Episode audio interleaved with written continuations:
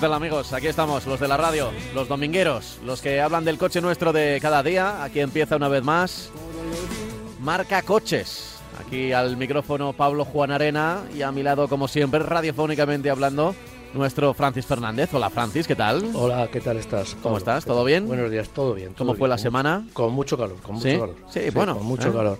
Al principio de la semana no, pero ahora estamos ya con muchísimo calor. Sí, pero, pero con eh, la Dana encima en algunos puntos de nuestra... La, la nueva, porque hay, hay como varias, sí, ¿no? sí, hay como lo de varias, Dana sí. ya se ha quedado como... Sí, sí, Nos va a acompañar en septiembre. En Estados Unidos eh, ya nos acostumbramos a, a que había época de huracanes, ¿verdad? Eh, pues en España pues Sí, estamos empezando la época de danas. Vamos- vamos Igual antes se llamaban tormentas y no le llamaban danas o no Bueno, sabíamos tanto antes de... se, se le llamaba la gota fría. O gotas frías y, o cosas Y de ahora nos enseñan los meteorólogos en los mapas que hay un anticiclón y dos borrascas y nos lo definen. Es decir, estamos dando un cursillo, vamos a hacer un máster todos los ciudadanos de, de meteorología, porque claro, en, en cierta medida porque nos importa, porque claro, hay que saber un poco interpretar esos Sí, sí. mapas Que, para ahora saber las conversaciones, las conversaciones Es- del ascensor ahora son Eh, exactamente. oh, de, de Exacto, sí, mucha viene- profundidad. claro. Sí, sí, antes era, bueno, va a hacer calor, va a llover, ahora va- viene una dana o viene una gota fría y dónde va, y dónde va a caer. En- Y, y los porque, claro, cuántos litros por metro cuadrado, cuántos el, litros por el metro histórico cuadrado? y cuándo. Exactamente. Bueno, sí, eh, no. eh, son los tiempos que van cambiando y tenemos más información. Eso Igual eso información a veces más inútil, que realmente no sirve para demasiado si no quieres profundizar. No digo que saber no no no no esté bien, pero pero que a veces igual es un poco ahí que vas oyendo vas oyendo cosas y pillas Y tres o cuatro ideas y, y ya mm, eres Sí, sí. Maldonado y tampoco tampoco es eso. Tampoco es Pero bueno, el caso es que haga frío, eh, llueva o haga calor. eh, nosotros aquí estamos como cada domingo por la mañana para que nos escuches. También lo puedes hacer, igual lo estás haciendo ahora mismo, a través del podcast, en cualquier momento, ¿eh? no solo los domingos por la mañana, sino que si nos encuentras, primero nos buscas y luego nos encuentras en cualquier plataforma de audio, pues ahí vamos a aparecer. Marca coches, marca coches, así de sencillo. Ya te digo, en Spotify, en Evox, te puedes suscribir, es gratis y además, si lo tienes configurado en la aplicación, te avisará cada vez que subamos un nuevo episodio que, bueno, pues se suele subir para que lo sepas, para que te hagas una idea más o menos en cuanto acaba el programa. En cuanto acaba el programa de radio, a eso de las 11 de la mañana, ya eh, se sube, igual tarda unos cuantos minutos en aparecer en la plataforma, pero ahí lo, lo tienes para que casi casi seguro a las once y media de la mañana o a las 12 mucho tardar, pues ya lo puedas escuchar en cualquier momento. Y, y lo puedes pausar y escucharlo más adelante y ya está. Y si quieres intervenir, nos puedes enviar correos electrónicos. Fácil, marcacoches arroba radiomarca.com marcacoches arroba radiomarca.com y ahí pues puedes comentar las cosas que nosotros vamos diciendo, ¿eh? lo que quieras, y también las eh, preguntas que te vayan surgiendo. Igual tienes una duda de compra, por ejemplo, que suele ser bastante habitual, así que el consultorio está abierto en marcacoches.radiomarca.com. Me he dado cuenta que, claro, estamos ya en, en septiembre, ya lo estábamos el pasado fin de semana, pero digamos que este puede ser ya el primer, el primer fin del primer domingo por la mañana donde ya la gente vuelva a tomar las costumbres eh, de, de la temporada mm, no estival, ¿no? En verano siempre cambiamos un poquito nu- nuestras, eh, nuestras costumbres, igual nos despertamos más tarde los domingos, o algunos antes, o, igual directamente no nos despertamos los domingos.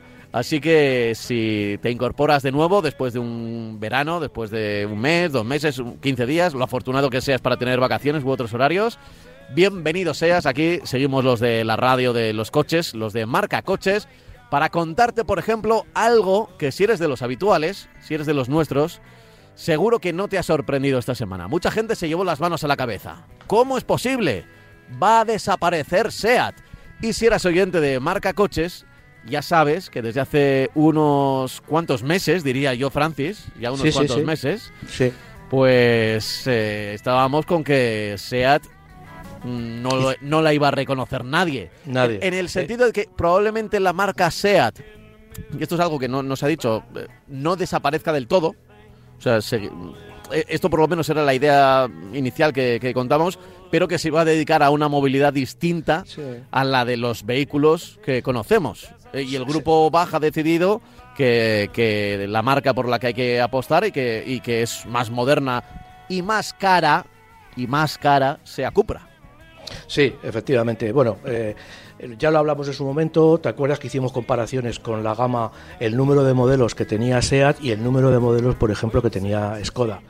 Eh, esta semana ha sido una semana muy movida porque se ha, está, se ha desarrollado, han sido los días de prensa y ahora está abierto al público la, la IAA de, Múnich. ¿Te acuerdas que era antes era en Frankfurt, el famoso salón de Frankfurt, que pasó a Múnich y además lo que tiene es que se ha abierto mucho la, la, mano en el sentido de que antes eran solo turismos y ahora es un, un, eh, salón de movilidad. Eh, lo que ha ocurrido es que el CEO de, Volkswagen, pues yo creo que ha cometido una indiscreción bastante grave. Y digo grave porque no es que no sepamos o no nos imaginemos ya que SEA va a desaparecer, pero ya que lo diga el CEO de Volkswagen diciendo que bueno, que el heredero de SEAT o que la marca eh, que, iba a, sustituir o tal eh, eh, a Cupra, pues eso daba a entender ya que, que SEAT estaba un poco en, el, en el disparadero. No es que vaya a desaparecer, pero sí va a estar encargada de coches de eléctricos de pequeño nivel, de corto nivel, en el sentido de que sean coches muy pequeñitos, coches para moverse por la ciudad, nuevos sistemas de movilidad, tiene ya patinetes, tiene ya la, serie de em, motos, motocicletas, scooter eléctricos, Mo. Entonces, bueno, pues por ahí van los tiros, ¿no? Lo que pasa, bueno, que lo diga, que lo diga eh, el, el CEO, ha dicho, literalmente ha dicho, que el horizonte de SEAT se dibuja con el nombre de Cupra cada cual que diga lo que, lo que piense. Esta es la traducción directa del inglés en la, en la rueda de prensa que antes del Salón de Múnich y antes del Salón de Frankfurt hacía el grupo Volkswagen, ¿no? El grupo Volkswagen mostrando todas las marcas. Hay que decir que SEA, por ejemplo, no está en el Salón de Múnich y si está Skoda, si está Volkswagen, por supuesto, si está Audi. Bueno, de, todo eso es como, como en el deporte. Se van sacando de quién va a fichar por quién, pero se saca un poco de una noticia de aquí, un detalle de aquí, otro detalle de allá, una mirada, y eso es lo que está pasando un poco con este tema, ¿no? Eh, hay eh, eh, que decir que, claro, es una indiscreción porque en SEAT pues, se les ha puesto los pelos de punta. Evidentemente, tiene, hay dos fábricas en España. Eh, la principal es la de Martorell, en el sentido de que es puro SEAT. La de Landaven ha estado prácticamente fabricando polos y Volkswagen, aunque ahora va a fabricar, aunque ha fabricado de todo y puede fabricar de todo lo que le echen.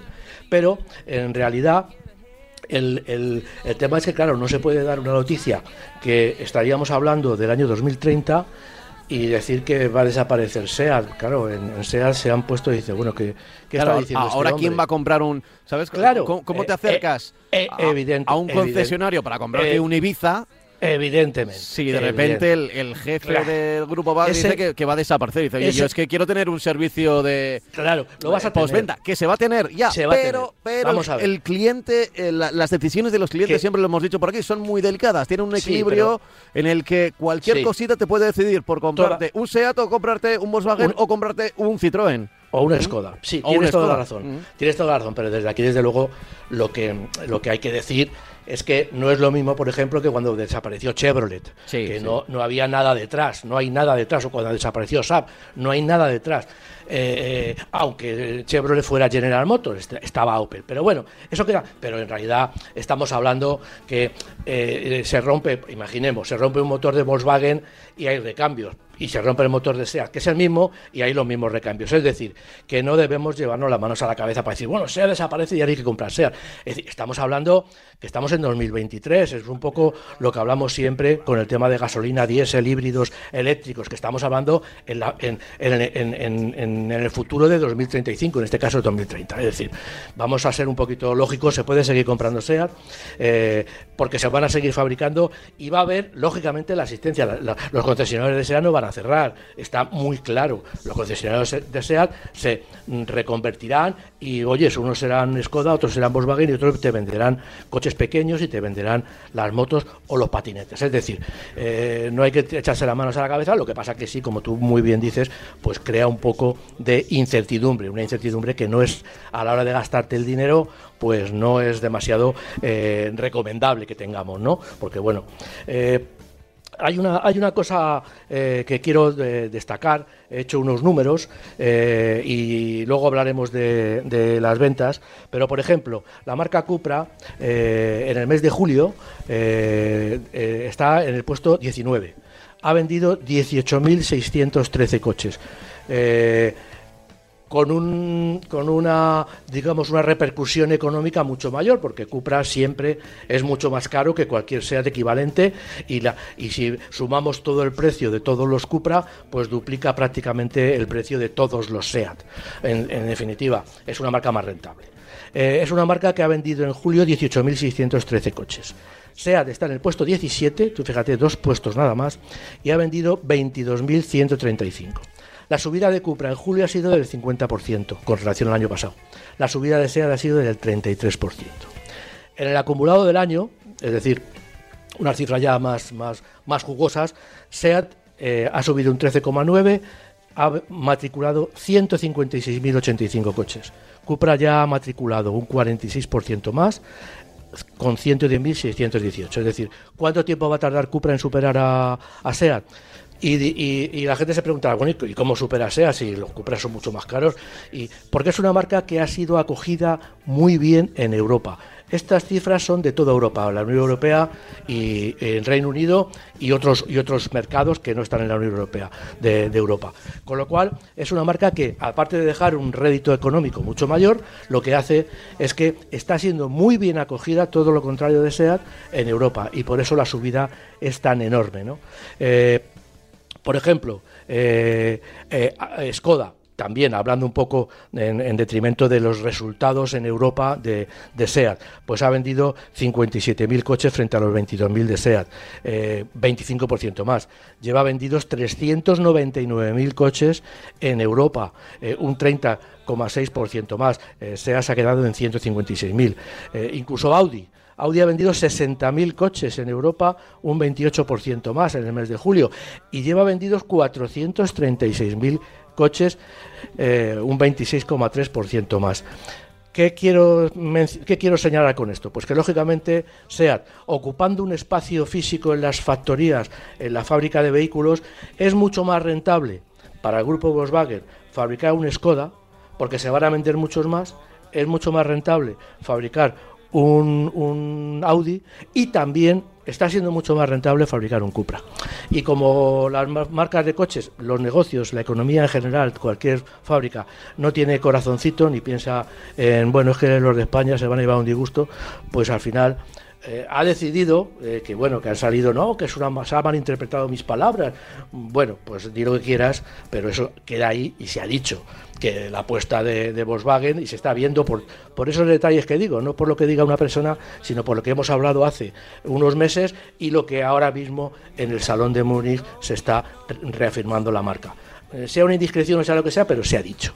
Y quieren salir al paso, sea dice que no, que no, que no, que, que tal. Bueno, me, así va a ser. Lo que pasa que bueno, que nadie lo va a reconocer evidentemente porque eh, es una indiscreción, es una metedura de pata, yo entiendo, porque quedan todavía siete años de vender muchos SEAT. Además, quiero hacer otro inciso en el tema, en el tema de las ventas de SEAT.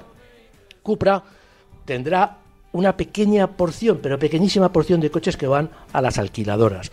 Eso quiere decir que un coche que vendes en una alquiladora no se lo vendes al precio que le vendes a un particular, con lo cual ahí tienes una merma en el beneficio.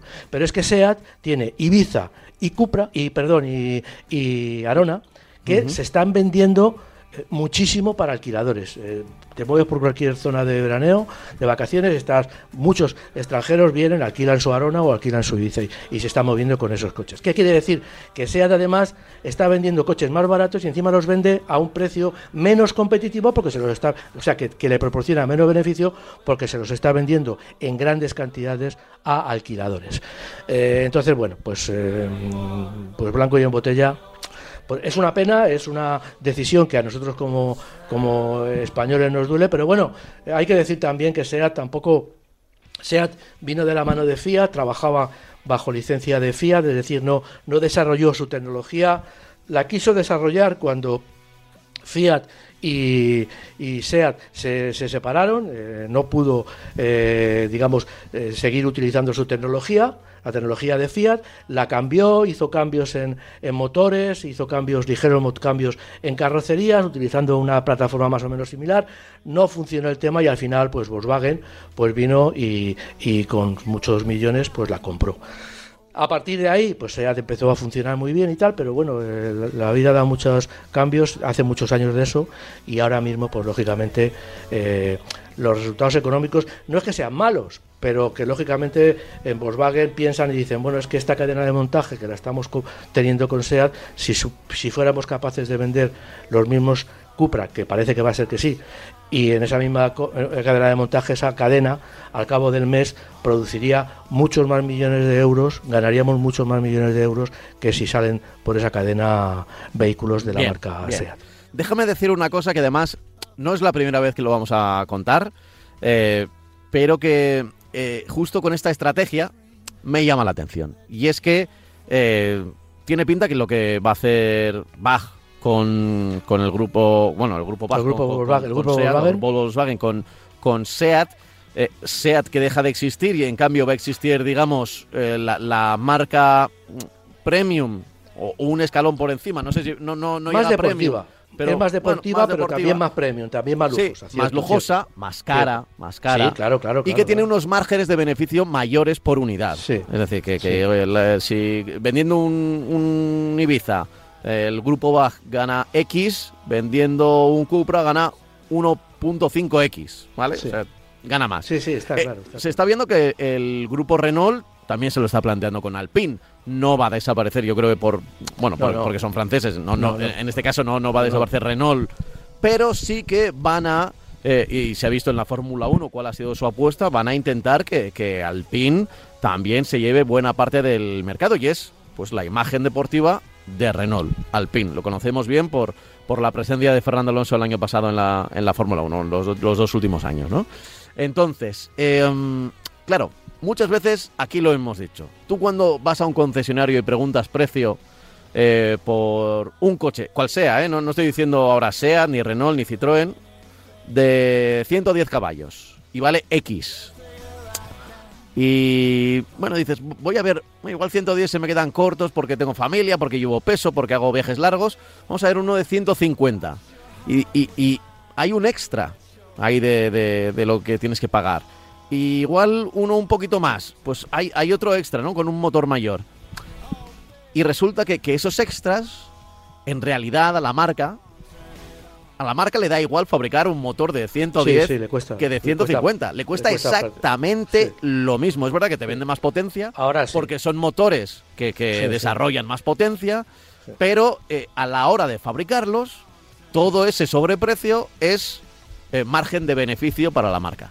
¿Qué ocurre ahora exactamente lo mismo? Pues son, son motores deportivos, es digamos un el disfraz deportivo de, de los coches, ¿no? Lo que son los, los Cupra. Hmm. Bueno, pues, eh, ¿qué ocurre? Pues que, que van a ser, son más caros, todo está subiendo, ya lo sabemos, inflación y demás, son más caros, pero además tienen más beneficio por unidad Sí, sí, para la marca. Cuanto más caro sea, más beneficio.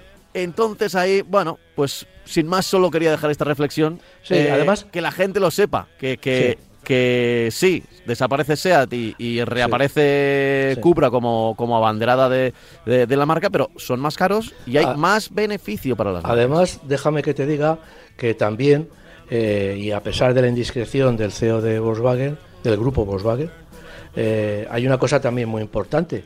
Lo hablábamos hace tiempo cuando comparábamos el número de modelos que tiene que tiene Skoda y el número de modelos que tenía SEAT, que creo que iba de más o menos se le sacaba tres o cuatro modelos, que son muchísimo para una marca generalista. No digo que tenga muchos modelos Volkswagen, eh, Skoda, sino que SEAT tenía muy pocos modelos para ser una marca generalista. Bueno, pues resulta que te vas a analizar el futuro de cada marca y vamos, no el futuro, ya el presente, y Cupra tiene ya modelos eléctricos.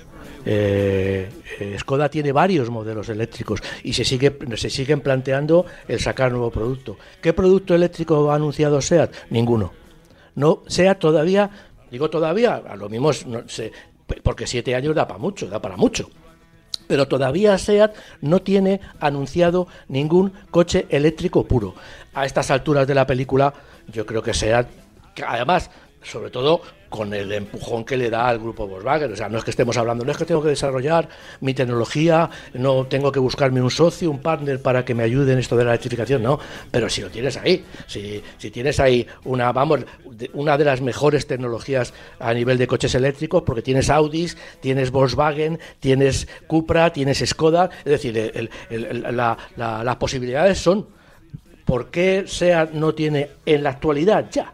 Un coche eléctrico, un Ibiza eléctrico, un Toledo, eh, un perdón, un León eléctrico, por, una, una Arona, un, una Teca eléctrico, ¿por qué no lo tienen cuando eh, Skoda tiene uno eléctrico, Audi tiene varios deportivos, eh, Volkswagen eh, también tiene ya una línea de producto ID que, que, vamos, que, que, es la envidia de todas las marcas por, por lo avanzado que son y lo, y lo bien gestionados que están esos, esos coches eléctricos, eh, muy caros, pero, pero bueno, es lo que hay ahora mismo, esperemos que bajen y sea resulta que está ahí eh, como diciendo, bueno, a mí me hace falta un coche eléctrico también para poder vender, aunque las ventas en España no sean muy, muy importantes, pero a lo mejor ayudaba a, vender en Europa, ¿no? Bueno, pues entonces ya te digo que eso es todos esos pequeños detalles, esas pequeñas eh, eh, aspectos que vas cogiendo ah, y, pasa esto, y pasa esto, y pasa esto, y pasa esto, y desde luego la conclusión de esa ecuación es que pues SEAT no quieren, no, no, les, no les resulta rentable para un futuro Claro, a partir de siete años, que, que, a lo mejor sea resulta que vendiendo coches pequeños para ciudad y vendiendo motos es más rentable que, que ahora. podría ser, porque lógicamente nadie sabe hacia dónde va a ir la, la movilidad en un futuro, porque va, va, va, ahora en un camino, pero cualquiera sabe lo que, lo que, lo que va a pasar dentro de, dentro de siete años, ni dentro de cuatro.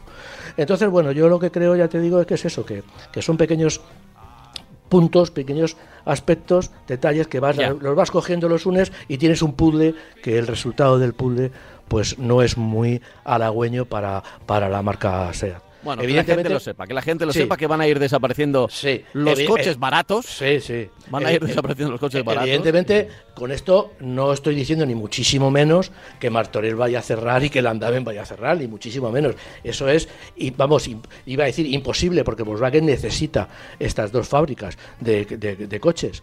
Pero lo que sí es verdad es que mm, no, no van a, los coches que salían con la S esa de SEA, que fue cambiada hace poco, pues bueno, pues, pues va, va a ser otra cosa. Y que de, Martorell y de Landaven, pues saldrán coches eléctricos, Skodas, Audis, eh, Volkswagen o vaya usted a saber lo que va. Oye, y Cupras, por supuesto, aunque haya Cupras que ahora se ha presentado en el salón también el Tabascan, otro coche eléctrico de Cupra, y resulta que se está produciendo en China, con lo cual, bueno, pues el mercado es lo que es y las necesidades son las que son y bueno, y, estamos en una época en la que es difícil tomar caminos o es muy difícil eh, asegurar que un camino nos va a llevar al, al sitio en el que, al que queremos. Vale.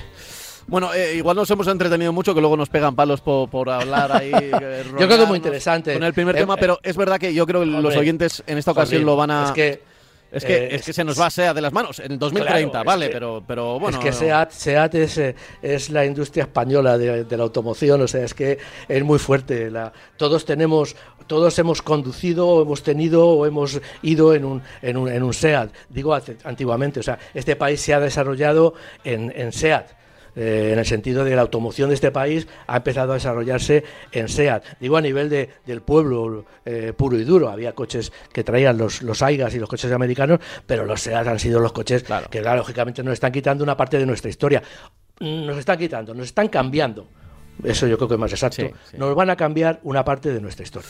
Llegó Cupra, llegó Cupra, eh, que era la mm. denominación deportiva de, de SEAT, y se quedó, y se quedó, y se lo ha comido. Llegó Alpine, y veremos qué pasa con Renault, pero se mirarán a los ojos. Llegó DS en el grupo Stellantis, eh, y DS también ha conseguido una independencia de, de Peugeot y de Citroën. Por ejemplo, en Fiat están utilizando la denominación 500 eh, para, bueno, pues para coches un poco eh, del pasado, un poco vintage, con, con, unas formas distintas, pero también un poquito más eh, de capricho, un poquito más caros, ¿no? Bueno, ya veremos, pero es la norma de prácticamente todas las marcas europeas, las marcas europeas, las japonesas y las americanas no, no, no, están yendo por ahí en este momento.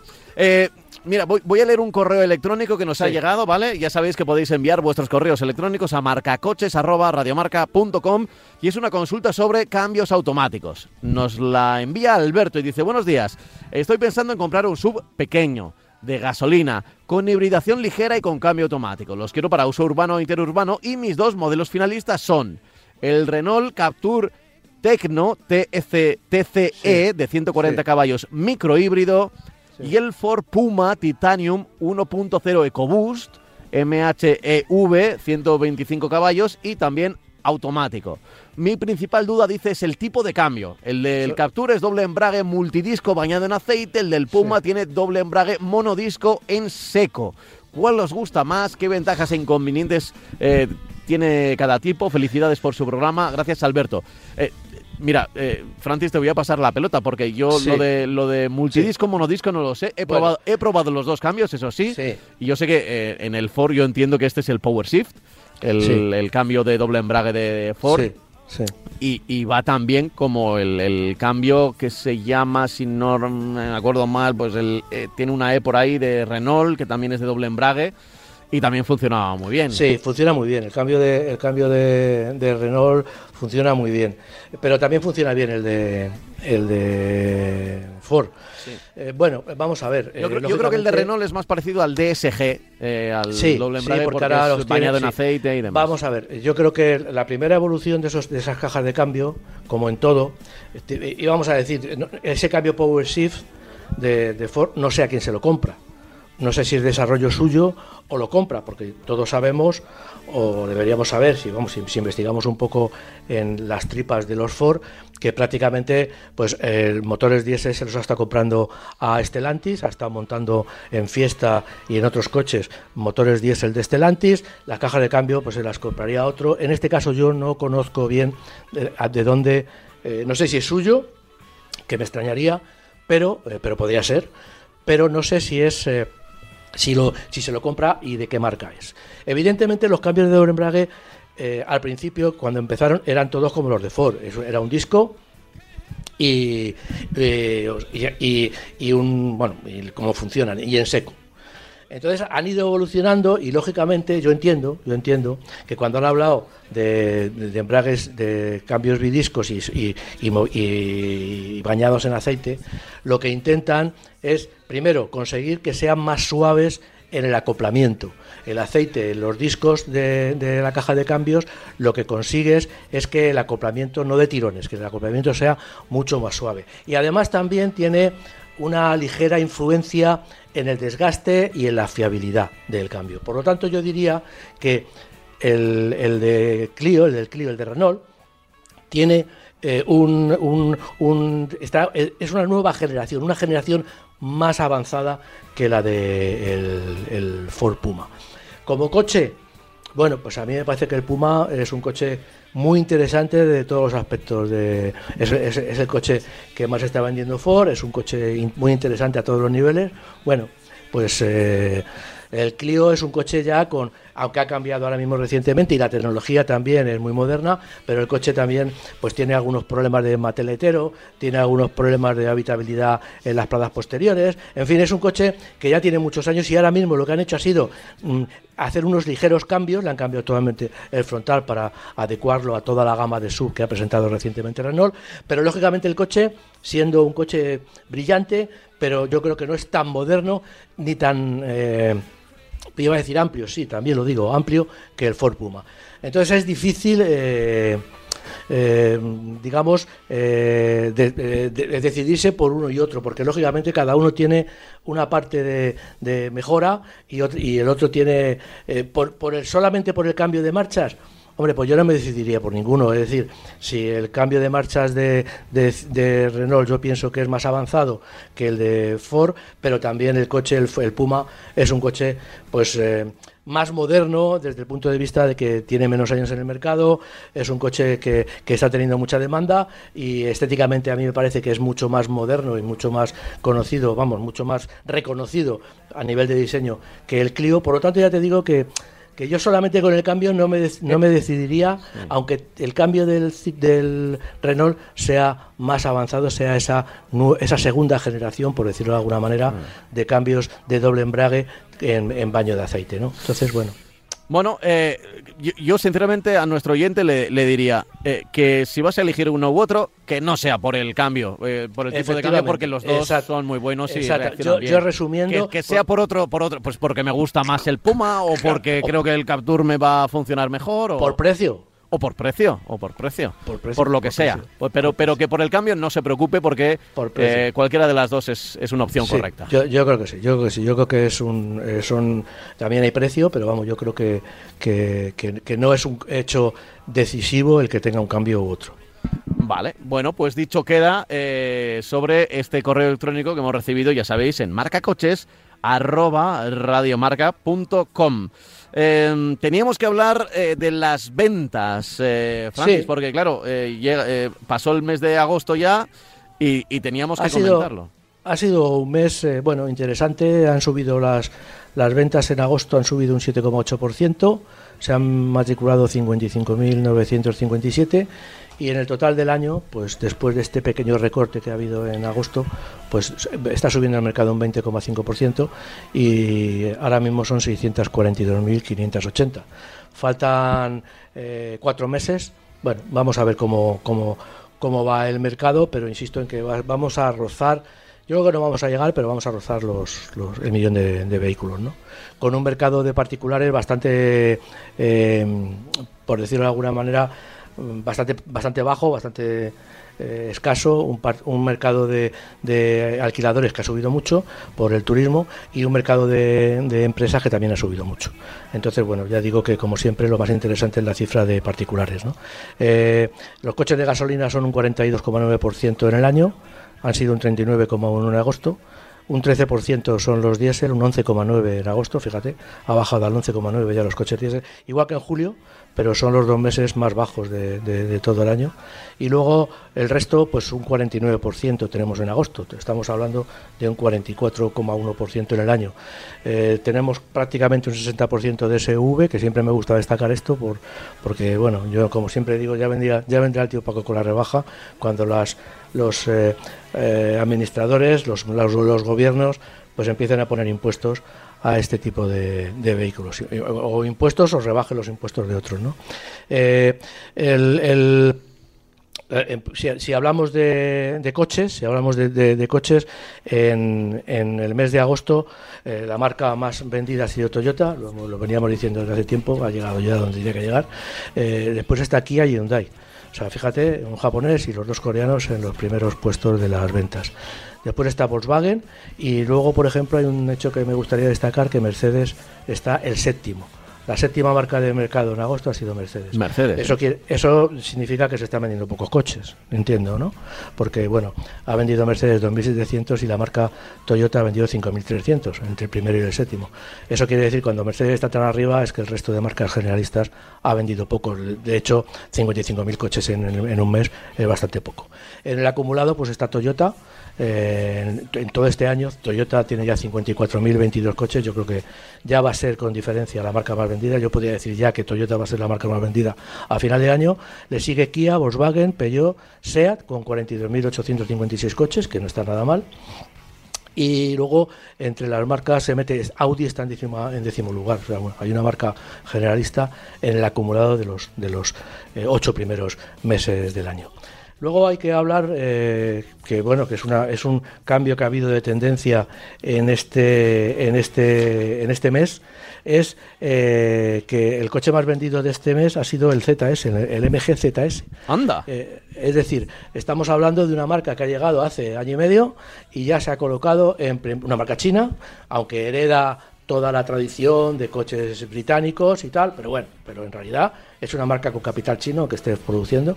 Y el MGZS pues ha vendido, ¿y por qué se ha vendido? Pues por precio, evidentemente. De hecho ha sido una marca que es curioso, porque vamos, y lo sé de primera mano, porque un familiar se ha comprado uno, eh, le daban para entregárselo a finales de año y le han llamado recientemente para decirle que se lo dan ya. ¿Eso qué significa? Pues, lo normal es que te llamen para decir que se retrasan más porque si tienen tanto éxito, Pero claro, yo entiendo que han puesto la máquina de vapor a, echar mucha, mucho vapor, a, consumir mucha agua y está el mercado, las fábricas de MG están tirando coches por un tubo, ¿no? Entonces, bueno, por eso, porque están viendo que están vendiendo y lógicamente una marca no puede dejar el mercado de decir, bueno, si puedo vender más, y entonces lógicamente lo que están haciendo es fabricando, produciendo muchísimo más, ¿no? El coche, el segundo coche, eh, bueno, eh, eh, destacaba, bueno, aquí tengo una nota, como destacar es que en agosto ha subido un 200, un 206,45 el, el modelo. Y, en, y entre enero y agosto ha subido un 315% este modelo, ¿no? que es un sub de, de 17.000, 18.000 euros, que lo están vendiendo como churros, claro, porque es un coche barato y un coche que la verdad es que, bueno, habla la gente, le, ponen algunas pegas a nivel de acabado y a nivel de presentación, evidentemente no te van a ofrecer el acabado de un, de un, de un Audi, ¿no? Pero lógicamente eh, la relación calidad-precio está muy conseguida. En el segundo lugar, en el mes de agosto, ha sido el Dacia Sandero, después el Corolla, que como hemos dicho siempre estos meses iba a subir eh, paulatinamente con la nueva gama, el nuevo modelo de 2023. Luego está el Kia Sportage, el Toyota CHR, que va para abajo un poquito por aquello de que está eh, cambiando el modelo, Citroën C3, Nissan Qashqai, Seat, Arona, Opel Corsa y Hyundai Tucson. Eh, y el acumulado, pues lógicamente el Dacia Sandero es el coche que más coches, que más unidades está matriculando, 18.283 unidades concretamente. Después está el Seat Arona, que insisto en lo que he dicho antes, que son muchos de alquiladores, el Peugeot 2008, Toyota CHR, Toyota Corolla, en este caso en el acumulado todavía eh, el Corolla no ha pasado al CHR, pero lo va a hacer si no es este, si no es el mes que viene será el siguiente. Y luego Kia Sportage, Hyundai Tucson, Fiat 500, también como alquiladores Seat Ibiza y Opel Corsa. Bueno, eh, son eh, una es una un cambio importante en, el, en, agosto, el MGZS, que me imagino que si se hubieran vendido más coches, seguramente tanto el Dacia Sandero como el, como el Corolla seguramente hubieran, le hubieran sobrepasado. Pero bueno, con estas cifras, pues el MGZS puede apuntarse la medalla, colocarse la medalla de que, de que está siendo el coche más vendido entre los, entre los sub y en, y en el, concretamente en agosto, pues se ha vendido por encima del resto. ¿no? Entonces, bueno, pues eh, eh, si queremos hacer también una entre los coches eléctricos, ya más que los híbridos enchufables, Tesla Model 3 y Tesla Model Y son los coches más vendidos, eh, con 770 unidades y 678. Hay que hablar de que el, el tercer coche más vendido como eléctricos puros es el MG4, el MG4, pero ya con 187 unidades. Fíjate qué diferencia hay entre Tesla y, los dos Tesla y el resto de, coches. ¿no? Eh, y, en el, y en el lugar, en el acumulado, pues en vez del 3 primero y el Y del segundo, pues está el Y primero y el Model 3 eh, segundo a menos distancia que el MG MG4 que sigue siendo el tercero y, luego el Fiat 500 también aunque estos Fiat 500 de Asia Sprint Citroën C4 Audi 4 Volkswagen ID4 Kia Niro y Volvo XC40 ya estos eh, a, bastante diferencia ¿no? bueno es un mercado que, que, todavía yo creo que en este sentido en el coche en el tema de los coches eléctricos está por asentarse todavía hay que moverlo un poco para que se asiente el, el y como dicen en la televisión con el con el con mm. los resultados de Alonso, pero que bueno, que ya veremos a ver, pero eh, yo entiendo que, que eh, otros coches, eh, el mercado de eléctricos está como está, no sigue sin, aunque está subiendo mucho en porcentaje, pero no sube, estamos hablando del 73% con relación al año pasado, pero claro, es que estamos hablando de cifras verdaderamente, entre comillas, ridículas para un mercado, si comparamos, eh, no hace falta irnos a Alemania, que ahí ya sabemos que, que, que, venden mucho, es que no vamos a Portugal y estamos en unas cifras ridículas, incluso con relación a Portugal, de coches eléctricos. Entonces, bueno. Veremos a ver lo que ocurre de aquí a final de año, pero insisto que bueno, el mercado por lo menos va bien y llegar a millón de coches, pues quién nos lo hubiera dicho hace solo tres años, cuando estábamos metidos en el agujero y no sabíamos cómo íbamos a salir de él. Pues sí, pues sí. Em, a ver, a ver qué tengo por aquí, qué tengo por aquí, mm, más allá de las ventas. Venga, nos vamos a meter en, en modelos, ¿vale? En algún modelo, porque estamos ya casi casi en la recta final, nos quedan 15 minutos para acabar nuestro contenido. Mira, eh, Mercedes EQA y Mercedes EQB. Vamos a hablar, yo creo que no sé si nos va a dar tiempo, pero vamos a hablar de estos coches. Son, son coches eh, eh, eléctricos puros. la marca ha desarrollado una gama de sub en paralelo a la gama de sub con, con mm, híbridos o híbridos enchufables o con, con, con, con otros motores, pero eh, en este caso estamos hablando de coches eléctricos, subeléctricos, que ya les llega el momento de cambiar de... en este caso eh, son muy poquitos los cambios estéticos que tienen, ha, cambiado la parrilla, eh, em, em, emplean menos cromados, emplean más plásticos en las, en, las, en las parrillas, la verdad es que el cambio estético a mí me parece muy conseguido, cambian los pilotos posteriores y sobre todo cambia ligeramente la potencia y mejora, y, vamos, mejora su autonomía, varía en, el EQA, estoy hablando del EQA, que sería el modelo de arranque de la gama, eh, eh, un modelo de 4,46 metros entre 459 y 560 kilómetros de autonomía. En el interior, pues cambian el, volante que eh, reúne, o sea, es un, un, volante que tiene, yo creo que más, más, más botones que el, que el, que el Fórmula 1 de, de, de Hamilton, ¿no?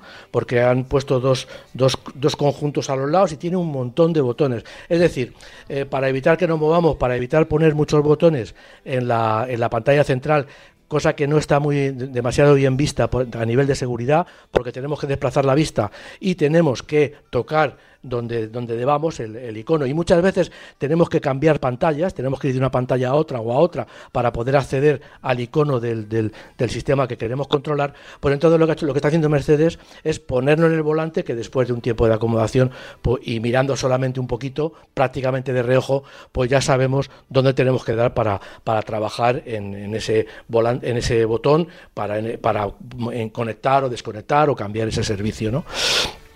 Eh, luego eh, tiene, eh, se mantienen, ya digo, prácticamente sin, sin cambios.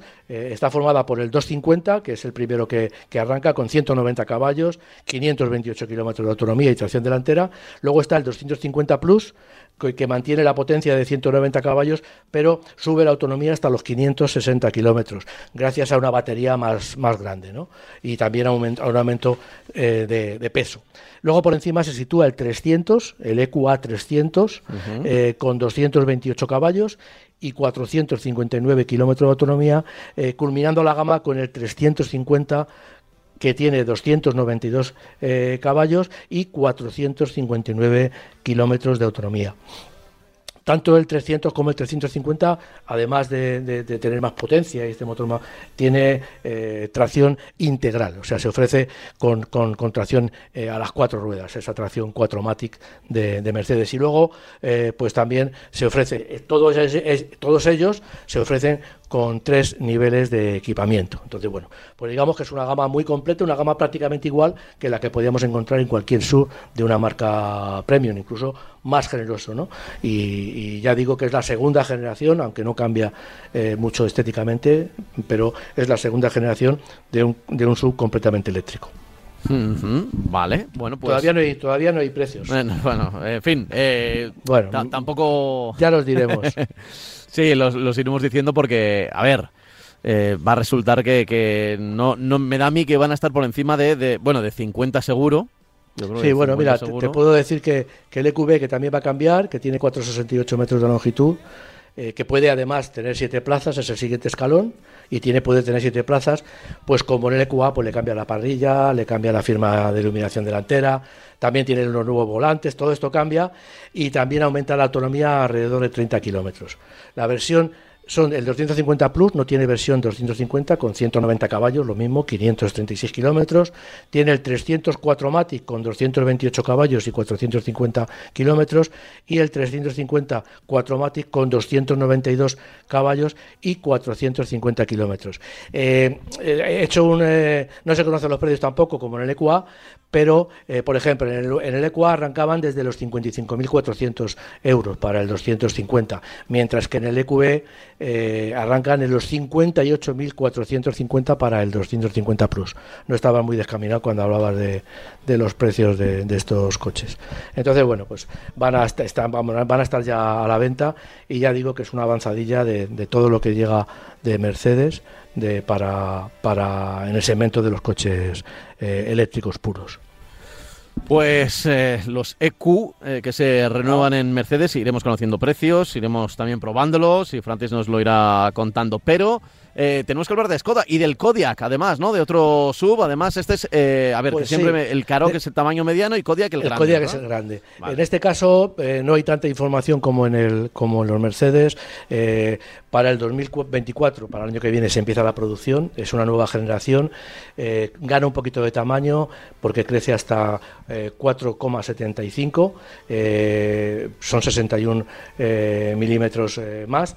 En- se ha- es- y queda más estilizado porque eh, crece en longitud pero pierde anchura y, pierde altura, con lo cual el coche resulta más estilizado. Eh, mantiene su especialidad para tener también 5 o 7 plazas, lo podemos pedir como 5 o 7 plazas y lo que destacan sobre todo en el nuevo Kodiak es que se ha trabajado mucho para conseguir en las dos plazas posteriores, que generalmente son para gente menuda, para, para críos, pues se ha conseguido una mayor habitabilidad y una, y una mayor facilidad en el acceso a estas plazas. Bueno, en el interior, eh, crecen las pantallas, lleva una pantalla enorme en el centro de 12,9 pulgadas y, también hay una cosa curiosa que como todos los coches son ya van a ser automáticos, no hay versiones manuales, pues la, la palanca de cambios eh, que no deja de ser un conmutador, pues se desplaza a la, columna de dirección para dejar todo el central de la, de la, eh, consola central, vaga la redundancia, pues libre de, libre de cualquier mando. ¿no?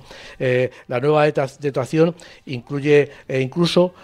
protección de, de- puertas para abrirlas. Esto es una cosa que, que ha inaugurado Ford, eh, inauguró Ford en su momento, para cuando abrías el coche salía una especie de plástico de la puerta y entonces era lo que impactaba contra el coche de al lado. Eh, con eso se conseguía que tu puerta no se estropeara, pero tampoco que estropeáramos la puerta del coche que teníamos aparcado al lado. Es una buena cosa. Entonces los de Skoda pues lo han copiado y lo han, y lo han sacado. ¿no? Eh, tiene también un airbag en, en el centro de los asientos delanteros evitar que en caso de impacto con nuestras cabezas nos demos un cabezazo entre los ocupantes y tengamos riesgos, que es un riesgo bastante probable en caso de un impacto lateral. ¿no?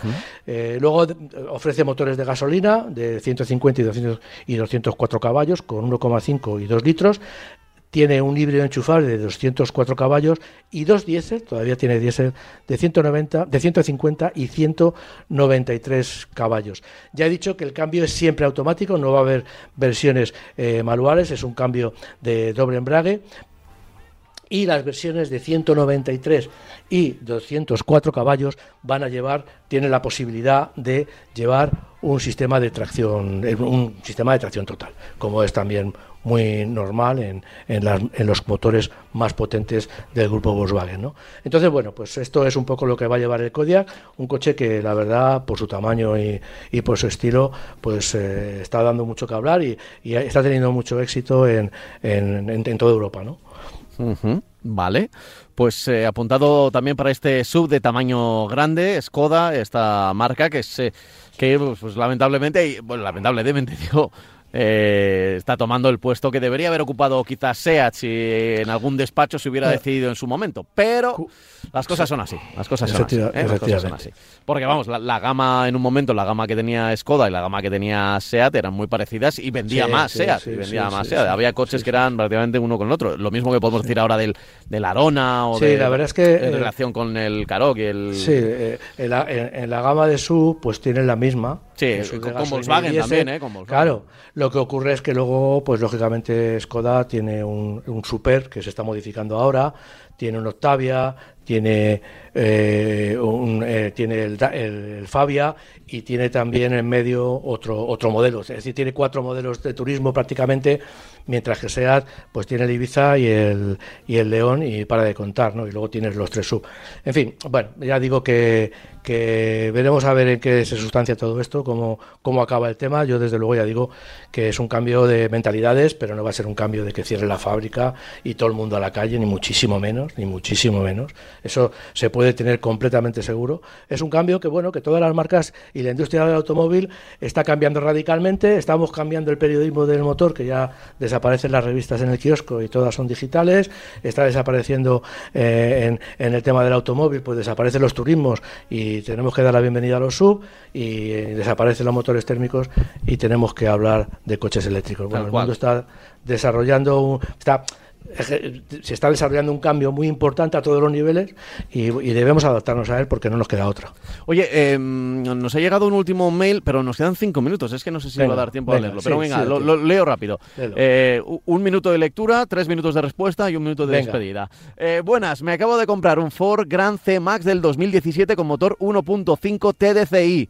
Me falta, eh, me hacía falta un monovolumen por espacio y me salió una, oferta buena y como saben la, la gente ahora eh, no quieren monovolumen y es donde hay precios más justos por los coches. Aproveché y compré. Lo compré por la etiqueta C y porque no tiene el sistema engorroso del AdBlue y lleva embrague eh, monomasa de, que da menos problemas que el bimasa. Bueno, eh, eh, bueno, sí, hay modelos y modelos, pero lo podemos aceptar. la pregunta que quería saber, ¿qué tal sale este coche, este motor 1.5 TDCi? Y por lo que he leído es del grupo PSA y que Ford le dio, le dio los planos, un poquito de lo que hablábamos antes, de cómo quería el motor sin el sistema AdBlue, cosa que ahora sí lo llevan eh, montado en los modelos nuevos, tengo entendido. Saludos. Bueno, no conozco la historia concreta de ese motor, pero lo que sí puedo decir es que los motores diésel de PSA y algunos que ha tenido Ford pues eh, han funcionado bien. Ha tenido, tuvo un problema con los, los, los Ford Puma, los motores Ford Diesel Puma que dieron bastante, han dado bastante eh, averías, bastantes averías, pero vamos, es un motor que se montaba en transit, no se estaba montando en turismos.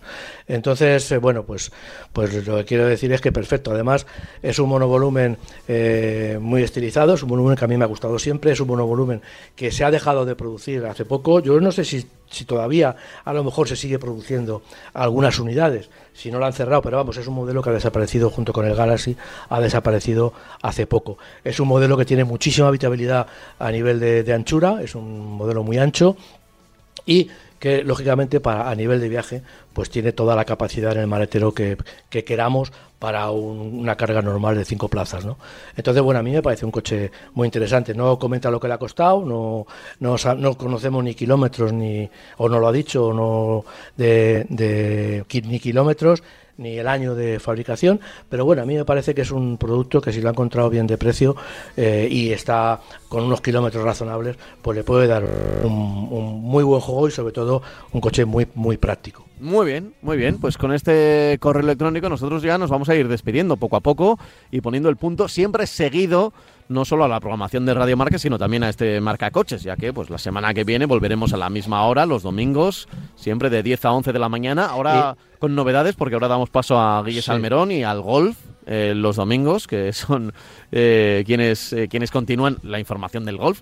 Eh, el día a día y todo lo que nos cuente Salmerón es lo que continúa en la radio, pero ya sabes que si nos escuchas en podcast, en cualquier momento nos vas a encontrar en cualquier plataforma de audio. Y quería volver a hacer hincapié que SEAT deja de fabricar coches, pero no desaparece. Eso es, que la marca, sigue. la marca sigue. Y, que habrá monopatines, habrá motos, habrá cosas. Que va, a seguir produciendo coches durante los próximos hasta el año 2030.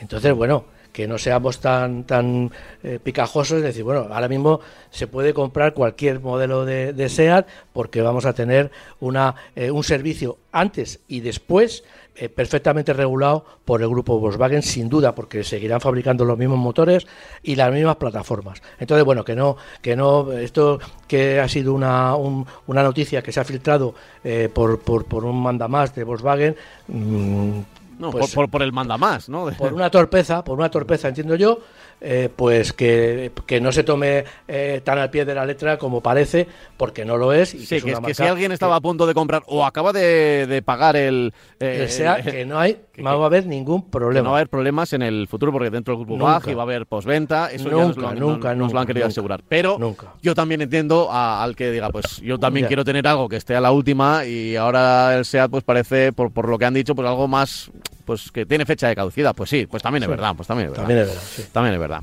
En fin, aquí lo entendemos todo. Y Francis, ya sabes que volveremos el próximo domingo, así que no me falles, ¿eh? No me falles. Venga, no te fallo, no te preocupes. Tú no me falles, ¿eh? No me has fallado en todo el año. No, no, no. vas a fallar el próximo domingo. Tocaremos madera. Un abrazo bien fuerte, Francis. Hasta luego, Hasta luego, hasta luego. Y vosotros ya sabéis, no desconectéis de la radio y de Radio Marca, que aquí te contamos todo el deporte. Sí, sí, que este fin de semana no hay liga, pero hay otras cosas, ¿eh? hay otras cosas. Así que ahora mismo te quedas con el mundo del golf y con Guille Salmerón. Nosotros volvemos los del motor la semana que viene para hablar del coche nuestro de cada día. Siempre en Marca Coches. Te habló un día más Pablo Juan Arena. Hasta la próxima, chao.